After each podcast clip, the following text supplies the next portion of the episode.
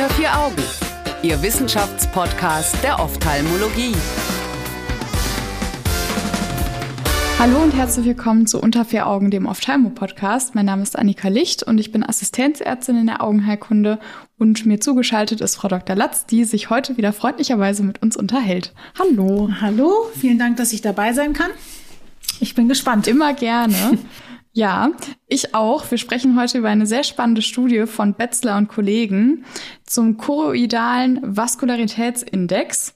Vielleicht können Sie einmal erklären, was das heißen soll. Im Großen und Ganzen geht es heute so ein bisschen um die Aderhaut, ein vielleicht zu Unrecht vernachlässigtes Organ.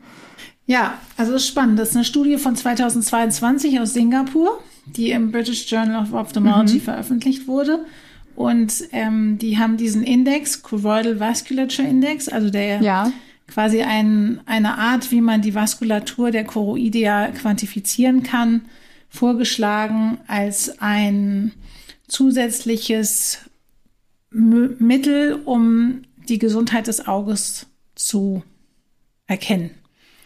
Und wie kommt man darauf, dass die Aderhaut oder wie kommt man darauf, dass die Aderhaut so wichtig ist? Also ich glaube, die Idee mit der Aderhaut rührt daher, dass sie eben einen, den äußeren Teil der Netzhaut ernährt und dass in diesem Bereich zum Beispiel bei der AMD oder bei der geografischen Atrophie auch ziemlich viel Pathologie stattfindet. Ja. Und äh, dann stellt sich auch häufig die Frage, ob vielleicht ein Teil dieser Pathologie auch vielleicht von ungesunder Choroidea herrühren könnte. Mhm. Oder die Choroidea wird auch immer so in äh, Betracht gezogen bei der zentralen serösen Retinopathie ja. als Ursache. Also es gibt schon ziemlich viel Pathologie im Bereich zwischen Choroidea und äußerer Netzhaut. Und insofern ist es schon interessant, wenn man die Choroidea in der Hinsicht auch besser verstehen könnte oder die, die Funktionsfähigkeit der Choroidea besser verstehen könnte. Konnte man das bisher denn nicht? Nee, also das ist eigentlich erst entstanden in dem Moment, wo es überhaupt OCTs gab und dann, mhm. wo es die äh, sogenannten EDI, also Enhanced Depth, Depth Imaging äh, OCTs gab, wo man noch tiefer sozusagen ähm, Scans machen konnte. Und ja. ich kann mich erinnern, dass ich das auch mal eine Zeit lang versucht hatte, wo so die Überlegung war, ob das vielleicht auch am Optikus im Bereich des Glaukoms Relevanz hat, wenn der ähm, Optikus quasi schlecht durchblutet ist durch die Choroidea. Und ähm, da habe ich aber auch schon aus dieser Zeit eine Sache in Erinnerung, dass es nämlich gar nicht so einfach ist, die, ähm, die Grenzen der Choroidea eindeutig festzustellen. Ja, das okay. ist auch eine der Sachen, die die in diesem Paper beschreiben. Also es ist sehr einfach, die innere Grenze der Choroidea festzustellen. Ja, also sozusagen ähm, Bruch unter der Membran. Mhm. Unter, ja, genau, außerhalb von der Bruchschen Membran. Aber dann die Grenze zur Sklera. Klar, lässt ja irgendwann auch nach. Die, die reflektiert ja auch so doll die Bruchmembran, dann muss man gucken. Genau, und das ist auch ein bisschen das Limit von dieser Studie, dass eben, wenn das nicht gut darstellbar ist, dann kann man auch diesen ganzen Index nicht gut darstellen, weil im Prinzip was Sie jetzt hier vorschlagen, ist, dass Sie sagen, nicht nur die Dicke der Choroidea, die sowieso innerhalb des Auges unterschiedlich stark ist, also ja. im Bereich der Makula anders ist als im Bereich des Sehnervs, peripher anders ist als zentral. Mhm. Ähm, also dass die Dicke allein eben nicht so viel hergibt, wie wenn man sagen könnte, wie die Vaskulatur innerhalb der, der Choroidea aufgebaut ist. Und was ist der Ansatz, das zu tun?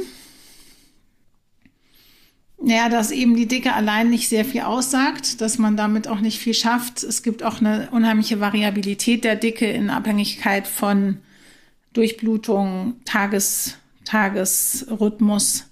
Ich könnte mir vorstellen, wenn man lange gelegen hat, ist die Choroidea wahrscheinlich dicker, als wenn man mehr aufrecht ist und solche Sachen. Also ja. da gibt es unheimlich viele Faktoren, die zusätzlich, einen, äh, zusätzlich das quasi weniger präzise machen. Mhm. Und wie wollten die das präziser machen? Indem sie eben jetzt sagen, wir gucken uns die Gefäße innerhalb der Choroidea an ja. und machen einen Index aus der, aus der, also sagen wir mal aus der, die wollen quasi die Dichte der Vaskulatur innerhalb ah, der Choroidea okay. darstellen. Ja. Okay. Und das machen die mit der Bildgebung, indem sie sagen, also die Gefäße sind dunkler mhm. Und der Rest der Choroidea ist heller. Und sie entwickeln quasi einen Index aus der verschiedenen, aus den verschiedenen Farbstufen. Ja. Und das, was sie als dunkel definieren, ist sozusagen dann Gefäß und das, was sie als ähm, hell definieren, ist dann nicht Gefäß. Das berechnen sie auch unterschiedlich, damit sie auch sozusagen Überlappungen herauskriegen können. Und äh, aus diesem Index, aus dem, was sie für die Gefäße mit ihrer Bildgebung darstellen, Bildgebungsdarstellung halten und der Dicke der Choroidea haben sie dann diesen sogenannten Choroidal Vasculature Index. Okay. Und ähm, und was kommt da raus? Konnten die dann schon erste Ergebnisse beurteilen oder konnten die schon sehen, dass es tatsächlich irgendwie eine Korrelation gibt? Also sie konnten auf jeden Fall zeigen, dass es ein robusterer Index ist, der zum Beispiel nicht so sehr abhängig ist von Blutdruck und Alter und der ähm, Augenachsenlänge oder dem Augendruck. Ja. Und das kann ich Ja. mir auch vorstellen, weil wenn wir uns jetzt vorstellen, dass der Blutdruck höher ist, dann würde ja normalerweise die mh, wahrscheinlich die Durchblutung der Choroidea ansteigen und dann würde vielleicht die Dicke sich verändern. Aber wenn die Dicke zusammen mit der Gefäßdichte sozusagen ansteigt, dann bleibt dieser Index relativ konstant. Insofern hat man damit so einen Ja. Verwaschungsfaktor, hat man da einen Verwaschungsfaktor von dem Choroidea-Messmethoden quasi schon rausgenommen. Ähm, und sie konnten zum Beispiel zeigen, dass die Choroidea bei Rauchern dünner ist als bei Nichtrauchern. Sie konnten zeigen, dass, also nicht die Choroidea, der Index, ja, oder dass der Index bei AMD niedriger ist als bei gesunden Makulae und Ja. genauso bei geografischer Atrophie. Ja. Und auch bei zum Beispiel bei äh, diabetischer Retinopathie ist auch dieser Index niedriger. Und Ah, verrückt, okay. Also alles, was so auch ein bisschen ischämische Anteile haben könnte, dann quasi. genau, da ist natürlich jetzt auch wieder die Frage, was ist die Henne und was ist das Ei? Also kommt erst die, das choroidale Problem und dann die Manifestation auf der, in der äußeren Netzhautschicht oder Ja. bedingt das eine das andere. Das kann jetzt wahrscheinlich gar keiner sagen, aber das ist auf jeden Fall ein überlegenswerter Aspekt. Ähm, und das ist aber auf jeden Fall sicher eine Sache, wenn es so robust ist und äh, funktioniert, dass man das in Zukunft anwenden kann, dass man vielleicht damit auch vielleicht eine erhöhte Gefahr bei diabetischer Retinopathie erkennen könnte oder auch bei AMD. Also das ist ein Anfang für eine neue neue Facette der OCT-Diagnostik, denke ich. Ja, und wo Diagnostik ist, da folgt ja besonders in der Augenheilkunde ja oft auch irgendwann ein bisschen Behandlungsoptionen. Denken Sie, dass da dann irgendwie auch noch was kommen würde, wenn der Fokus da mehr auf die Aderhaut geht? Oder denken Sie, ach, das ist so weit hinten, das ist dann einfach so? Also da gibt's halt einfach noch nicht so viel. Wir wissen auf jeden Fall von der ähm, zentralserösen Retinopathie, dass man da oder auch beim choroidalen Effusionssyndrom haben wir im Moment noch Ja. total wenig ähm, therapeutische Mittel, um da ranzugehen.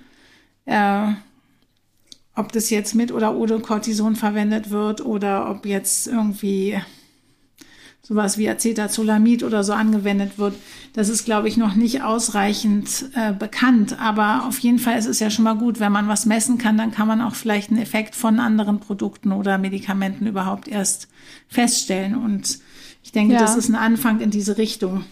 Was man vielleicht noch als ähm, Limitierung von dieser Studie sagen muss, ist, dass sie eben hauptsächlich an Asiaten durchgeführt wurde. Sie kommt ja aus Singapur und dass es auch noch eine Ja. relativ kleine Gruppe an Patienten war oder Gruppen. Und insofern muss es einfach noch weiter ausgedehnt werden.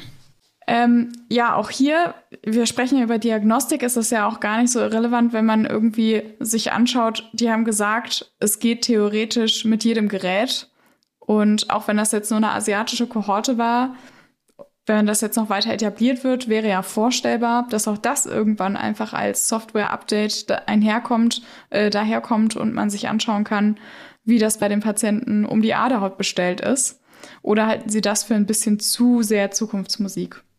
Nee, das kann ich mir absolut vorstellen. Ich kann mir vorstellen, dass man das als zusätzliches Tool, so ein bisschen wie wenn man beim OCT sich noch irgendwelche anderen Sachen anschaut, äh, sich das sozusagen mit dazu holt. Und Ja. äh, ja, vielleicht auch Rauchern dann sagen würde, bei AMD wissen wir ja, dass Rauchen und AMD zum Beispiel eine sehr schlechte Kombination ist, dass man dann da noch weitere Hinweise darauf geben kann, dass es eben bei denen sich lohnen würde, das Rauchen zu lassen oder ja, nee, ich glaube, das wird ein zusätzliches Tool werden können. Ja, vielen herzlichen Dank. Nicht nur Ihnen, Frau Dr. Latz, für Ihre Zeit, sondern natürlich auch den äh, Researchern für diese wunderbare Studie und auch sehr spannenden Studie. Vielen Dank, dass Sie wieder dabei waren. Ich freue mich, dass wir nächste Woche noch einmal miteinander sprechen, auch wenn es dann leider das letzte Mal ist. Vorerst. Vielen Dank. Auf Wiederhören. Ich wünsche Ihnen, liebe ZuhörerInnen, noch eine wunderbare Woche. In der nächsten Woche sprechen wir dann das letzte Mal über Diagnostik, wie schon angekündigt. Dann geht es um das Operieren und zwar geht es um die Mikroskopie mit dem normalen Mikroskop oder mit einem 3D-Mikroskop und einem Glare, den die Patienten wahrnehmen, also einer Helligkeit, die sie empfinden. Das ist etwas sehr technisch, Zumindest klingt es so, aber eigentlich ist es eine sehr praktische und vielleicht auch für uns alle irgendwann sehr relevante Studie. Wer weiß, wo das mit dem Mikroskop noch hingeht. Also schalten Sie wieder ein und bis dahin eine schöne Zeit. Tschüss. Unter vier Augen. Eine Produktion der CareCom GmbH unter der Leitung von Prof. Dr. Alireza Mirshahi und Tobias Kesting.